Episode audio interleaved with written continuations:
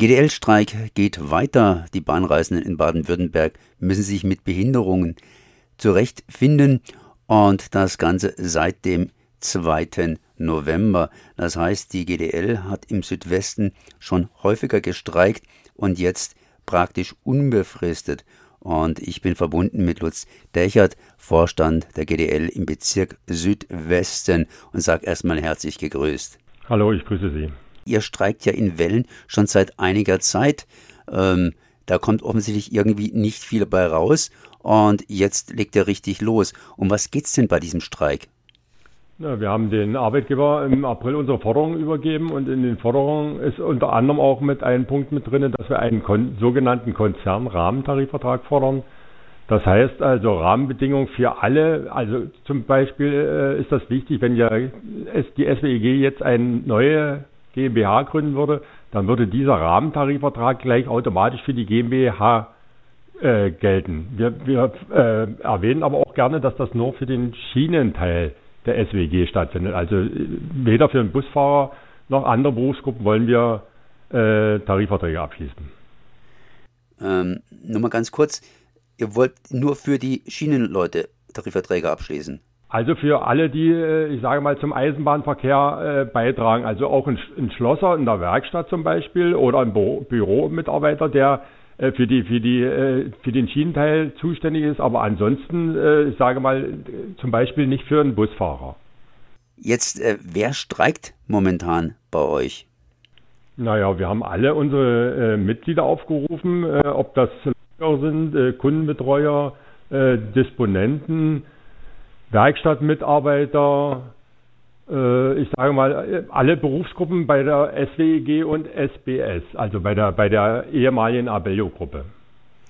Das heißt äh, praktisch zwei Bahnen, weil die organisatorisch getrennt worden sind, wobei ich dabei bei der nächsten Frage bin. Wir haben uns ja vorhin gerade unterhalten, da könnten ja die Arbeitgeber immer wieder neue Firmen entsprechend gründen und so ein Tarifvertrag soll als Manteltarifvertrag wohl für alle gelten.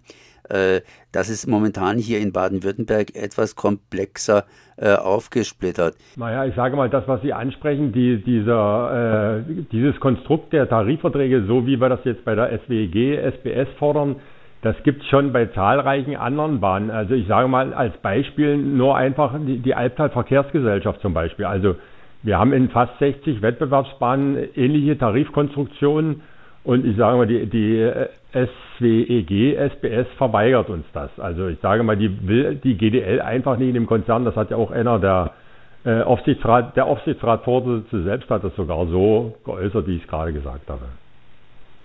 Und jetzt um was geht's? Das heißt, was für konkrete Forderungen habt ihr denn in diesem Manteltarifvertrag?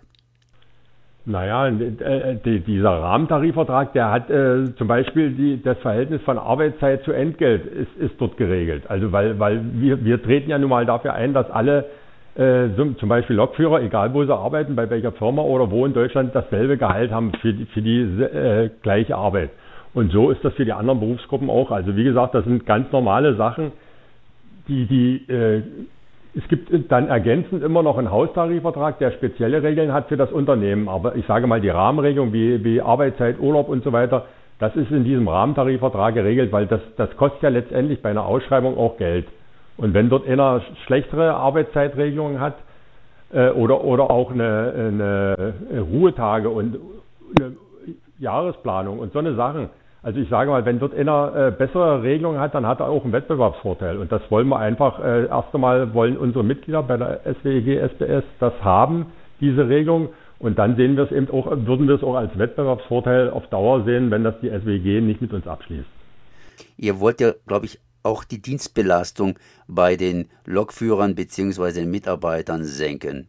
Das ist richtig, das sind die sogenannten, also das, das, das sind auch äh, äh, Sachen, die im Rahmentarifvertrag drin sind, also zum Beispiel wie viel, wie viel Tage, also die Qualität zum Beispiel der Ruhetage, die zwischen den Arbeitsphasen liegt, äh, Urlaub und so eine Sachen. Also das sind alles die Regelungen, die, die, ich sage mal, in, in letzter Zeit, das ist wie eine Währung geworden, Freizeit. Die wollen eine planbare Freizeit haben und das ist ein ganz wichtiger Punkt in unseren Tarifverträgen was, was man zum Beispiel in, in Tarifverträgen von anderen Gewerkschaften, die auch im Eisenbahnsektor vereinzelt auftreten, eben nicht hat. Jetzt hängt es natürlich auch wieder dazu zusammen, äh, was überhaupt äh, die Arbeitgeber an Arbeitnehmern haben, sprich, wie es da mit dem Nachwuchs aussieht. Lokführer war ja mal irgendwie Traumberuf für jeden Jungen und heute sieht es etwas differenzierter aus. Wie sieht es denn da mit dem Nachwuchs aus und zwar in allen Sparten bei der Bahn? Ja, ich sage mal, bei der Bahn ist es natürlich nicht anders wie in allen anderen Berufsgruppen. Also alle, alle äh, in allen Berufszweigen werden händeringend Leute gesucht. Und ich muss ehrlich sagen, wenn die äh, Herrschaften der SWEG, SBS so viel äh, Intensivität reinsetzen würden in, in Arbeitskräfte beschaffen wie im äh, Bekämpfen der GDL, dann müssten sie ein bisschen mehr Personal haben. Nur mal ein Beispiel auf der Strecke also der Ulmer Stern, das Netz Ulmer Stern, was ausgeschrieben war, ich sage mal, da sind zwischen 40 und 50 äh, feste Mitarbeiter und äh, die, die werden nur zur Hälfte durch Stammpersonal abgedeckt. Die alle anderen sind Leiharbeitnehmer. Also über die Hälfte der Mitarbeiter, die dort die Arbeit erbringen, sind Leiharbeitnehmer, die auch ein Heidengeld kosten. Also ich sage mal, da, da ist noch ein Aufgabenfeld, was der Aufsichtsrat und auch äh, der Arbeitgeber vielleicht mal beackern sollte, damit das Unternehmen auch gesund bleibt, weil das, das, das kann man ja auf Dauer so nicht machen. Also es ist relativ schwer, Personal zu kriegen. Aber auch, das haben alle Firmen. Sie haben gerade eben gesagt, dass die ein Heidengeld kosten, die Leiharbeiter. Äh, kriegen die auch ein Heidengeld, die Leiharbeiter? Naja, ich sage mal, die, die Leiharbeitnehmer, äh, die, die, da gibt es ja viele Firmen, wie zum Beispiel die MEV in Mannheim, die haben mit uns als GDL Tarifverträge. Die haben zwar etwas anderen Arbeitszeitrhythmus, aber die haben, äh, ich sage mal, einen sehr guten Tarifvertrag, die werden schon besser bezahlt. Die haben dann, die kosten ja dann auch viel mehr, weil sie ja stellenweise dann auch noch vor Ort in zusätzliche Zimmer brauchen. Oftmals ist das sogar ein Hotel. Also das sind zusätzliche Kosten, die dort auflaufen, die, die kann man auf Dauer nicht tragen. Das heißt, die Arbeit, die Leiharbeitnehmer werden tatsächlich gut bezahlt oder ist da irgendwie inzwischen ja Vermittler dazwischen, der, das, der die Hand aufhält? Nee, das sind ja oft, oftmals sind ja, sind ja auch Selbstständige, die, die bloß ein paar Angestellte haben. Also ich sage, es ist relativ selten eigentlich, dass, dass man hört, dass im, im äh, Bereich zum Beispiel bei Lokführer, ein, ein Lokführer, der von einer Leiharbeitenfirma äh, kommt, schlecht bezahlt wird. Also in, im großen äh, Teil haben sie sogar, Tarif, wie gesagt, Tarifverträge mit uns und da achten wir schon drauf, dass die, also das ist nicht so wie in irgendeinen anderen Betrieben, wo man sagt, wir stellen Leiharbeitnehmer ein, damit wir weniger Lohn zahlen müssen. Das, die, diesen Fall kenne ich eigentlich so bei der Bahn und oder bei den Bahnen nicht. So wie sich das für mich anhört, ist alles ziemlich wild. Das heißt, es gibt viele verschiedene Firmen, die heute auf der Bahn, sprich auf der Strecke, mitmischen und entsprechend, entsprechend unübersichtlich. Jetzt nochmal zurückzukommen. Sie haben Forderungen an die Bahn, sprich hier zum Teil mehr Geld, bessere Dienstplanung. Es tut sich momentan nichts. Seit dem 2. November wird gestreikt. Wie entwickelt sich das Ganze?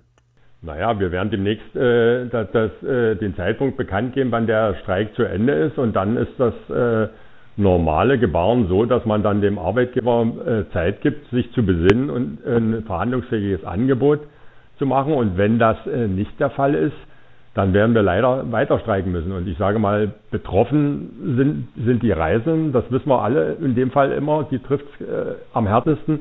Und ich sage mal, das kostet in Heidengeld. Ich sage aber unsere, Mit äh, unsere Mitglieder, die wir haben, da habe ich mal so ein bisschen in die Runde gefragt, die sagen, das ist uns vollkommen egal, dann streiken wir eben bis Weihnachten, wenn der Arbeitgeber hier kein Einsehen hat. Also ich sage mal, die Motivation unter den Kolleginnen und Kollegen ist sehr hoch.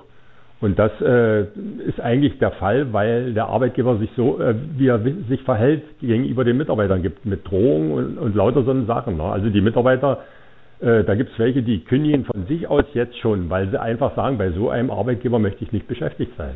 Und das ist ein Problem, was, was, was auch in Baden-Württemberg, was auch der Verkehrsminister demnächst, äh, ich sage mal, irgendwo, ich sage, zu spüren bekommt. Der versucht alles, um den Verkehr in Baden-Württemberg aufrechtzuerhalten und dann äh, ist in, in der Landeseisenbahn, was ja die SWG, SBS ist, äh, wird sich so verhalten. Also das, das kann ich irgendwie nicht verstehen. So Lutz Dechert, Vorstand der GDL im Bezirk Südwesten zum momentanen Streik. Ich danke mal für dieses Gespräch. Ich danke Ihnen. Schönen Tag noch.